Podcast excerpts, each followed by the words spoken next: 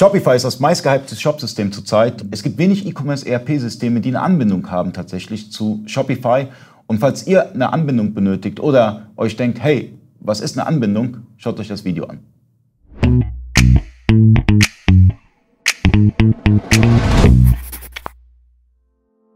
Freunde des E-Commerce, mein Name ist Ali Okasi, ich bin Inhaber der E-Commerce Agentur eBakery. Ich wurde heute eingeladen zu Central. Ähm, ich sitze neben dem CEO. Genau, ich bin der Benedikt und eine große Ehre. Äh, also, ihr habt eine Schnittstelle zu Shopify. Mhm. Funktioniert die? Tatsächlich haben wir auch schon relativ lange, also wir haben schon äh, relativ frühe Shopify-Kunden ähm, mit reinbekommen. Also wir machen sehr viele Schnittstellen und machen die selber auch. Ähm, immer wenn das Shopsystem ein modernes Shopsystem ist, haben die meistens sehr gute APIs und Shopify hat auch tatsächlich eine sehr gute API. Das heißt, ähm, die haben wir da am Laufen, da geht es immer prima drum bei Schnittstellen, ich möchte Aufträge abholen ich möchte Lagerzahlen melden, ich möchte Tracking-Nummern, wenn es verschickt worden ist, an den Shop übertragen. Ähm, Im Schritt 2 möchte ich auch Artikeldaten, Name, Beschreibung, Bilder übertragen, Kategorien, ähm, extra Felder, die sind, die ich pflegen möchte in meinem Central, in meiner ERP-Software, dass ich nicht immer zum Artikeldatenpflegen nur in meinen Shop rein muss. Und die härteste Stufe, die kann die Schnittstelle auch, ist, dass wir komplett die Artikel sogar importieren können. Also dass wir dann sogar nicht nur eben schieben, die Artikel rausheben, sondern auch wenn du einen bestehenden Shop hast, sagst, oh, das wird zu viel, ich brauche eine ERP-Software, ich muss diesen Wechsel machen zu einer ERP-Software, dass man dann relativ einfach an die Artikeldaten drankommt. Und da ist tatsächlich so, wir haben verschiedene Shopsysteme und Shopify ist bei uns auf Nummer zwei, sozusagen vom Ranking her, von dem, wie integriert das Ganze ist, weil es einfach, wie du sagtest, irgendwie plötzlich ähm, ähm, durch die Decke geht. Hat aber auch seine Berechtigung, warum es durch die Decke geht, sozusagen daher.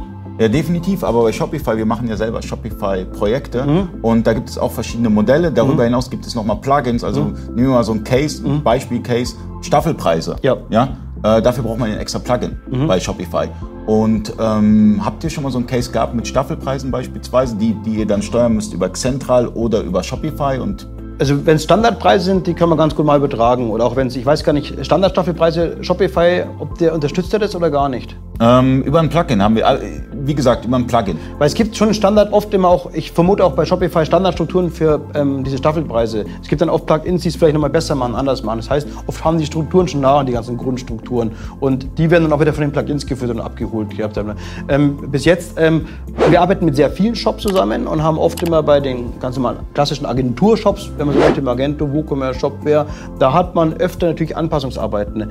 Uns sind immer diese Marktplätze, APIs ganz angenehm, weil es eigentlich da nicht so viel Anpassungsarbeiten gibt. Und ehrlicherweise bis jetzt ist bei Shopify noch sehr selten, dass wir tatsächlich genau aufgrund von sowas merken, unsere Standardanbindung klappt nicht weil die das von der Architektur ganz intelligent gemacht haben. Dass sich für uns eigentlich als ERP-Software so ein bisschen wie ein Marktplatz anfühlt und ähm, du da gar nicht so viel eigene Datenfelder aufbauen kannst, sondern diese Plugins mehr im Frontend was machen und auf bestehenden Strukturen arbeiten, ähm, was da ganz gut entgegenkommt. Siehst du Gemeinsamkeiten bei den nordamerikanischen Shopsystemen? Nehmen wir mal Magento, WooCommerce und Shopify. Gibt es da Gemeinsamkeiten oder sagst du, die sind alle grundverschieden, weil ihr bindet ja alle drei Shopsysteme an? Es gibt Unterschiede, würde ich sagen. Also die APIs sind alle auf einem guten Stand. Ähm, primär ist es eigentlich, wenn es um Steuerthematiken gibt, um, um Rundungs- ähm, Problematiken. Da unterscheiden sich die ganz stark. Da merkt man tatsächlich sehr stark, Magento ist für, für Power E-Commerce gemacht, auch für richtig gute Steuerrechte.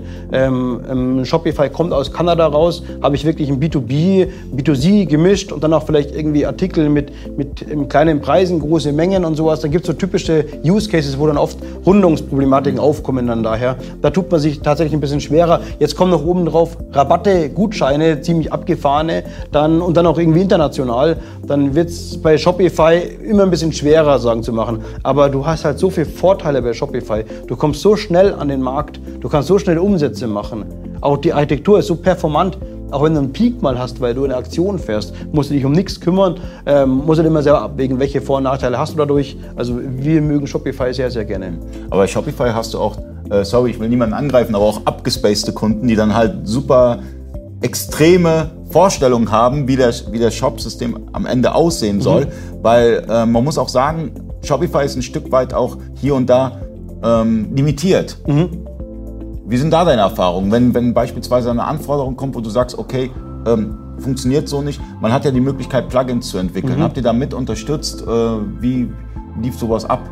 Ich sage, also ähm, haben wir tatsächlich nicht so viel Kontakt aus ERP-Seite, aus der Abwicklungsseite, sagen daher, weil ähm, du da immer diese ganzen Grundstrukturen sehr stark fühlst, sagen daher. Ich glaube, das ist dann eher die Challenge für die Agentur. Was kann die eigentlich mit dem Baukasten Shopify dir da so aufbauen, dass es entsprechend nachher dann so personalisiert oder aussieht, wie du das haben möchtest. Also im, im Kern verhält sich es für uns eigentlich tatsächlich sehr gut wie ein Marktplatz und ist dadurch super angenehm zum Anbinden auch. Und eure Konnektoren sind alle Herstellerkonnektoren, keine Drittkonnektoren. Diesen die machen wir komplett selber hier in Augsburg, wo wir sogar auch heute hocken. Genau. Und wenn es da was gibt, dann, dann, sind wir auch mal ansprechbar und, und tun auch mal relativ schnell reagieren, weil die Schnittstelle, die muss laufen, die darf nicht blockieren. Mit Schnittstellen möchte ich automatisieren, dann möchte ich genau mein Geschäft skalieren. Kann nicht sein, dass ich wegen jedem neuen Auftrag, der reinkommt, wieder irgendwas nachbearbeiten ähm, muss, sagen da, sondern die muss wirklich die Masse aushalten. Und wir haben unsere Shops, sehr große Kunden nutzen bei uns Shopify, also das sind ähm, locker schon irgendwie sieben, achtstellige Auftragssummen, die wir mit dieser Schnittstelle verarbeitet haben. Also ich kann das bestätigen, ähm, alles wird hier entwickelt. Ähm, man hat so das Problem, gerade bei Herstellerkonnektoren, die könnten auch outgesourced sein und dann hat man das Problem, man erreicht den äh, Freelancer, Agentur oder sonstiges nicht und kann dann nicht weiterentwickeln an der Schnittstelle, weil die Dokumentation fehlt und das Problem hat man nicht, wenn die Schnittstelle wirklich in-house gemacht wird. Aus dem Grund, testet die Schnittstelle, kann man die testen eigentlich? Ja. Genau. Testet die Schnittstelle mal zu Shopify und äh, schreibt in den Kommentaren rein, ähm, wie das Ganze so funktioniert. Und ähm, danke fürs Zuschauen und danke.